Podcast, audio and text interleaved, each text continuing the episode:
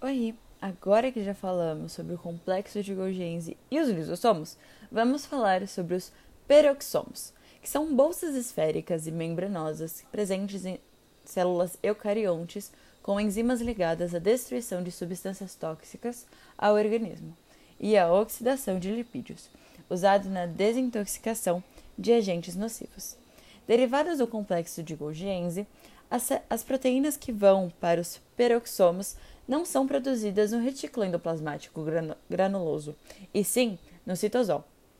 Conforme os peroxomos incorporam lipídios e proteínas à membrana, eles crescem e dividem por fissão.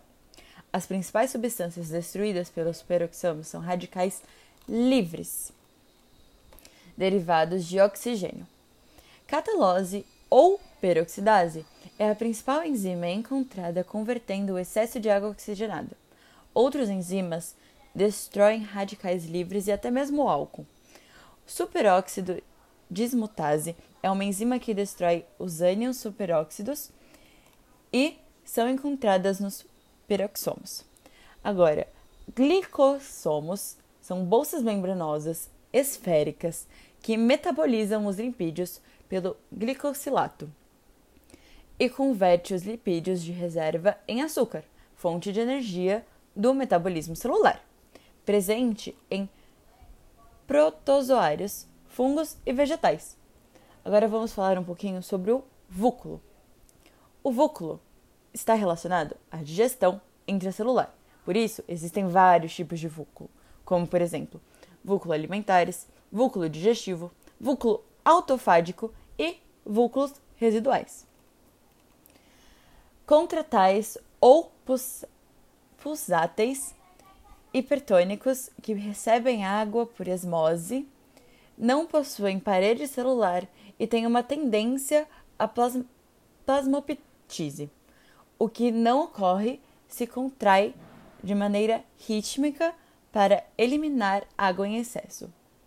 O vúculo de suco celular acontece em vegetais, são delimitados pelo tonoplasto, uma membrana.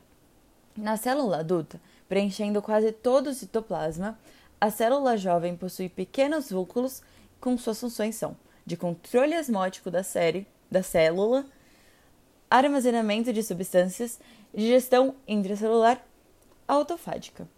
E agora vamos falar sobre organelas que apresentam o DNA próprio, como a mitocôndria, presente em células eucariontes, atuando na respiração aeróbica bolsas com membranas dupla, a interna delimitando uma matriz e formando cristais de mitocôndrias.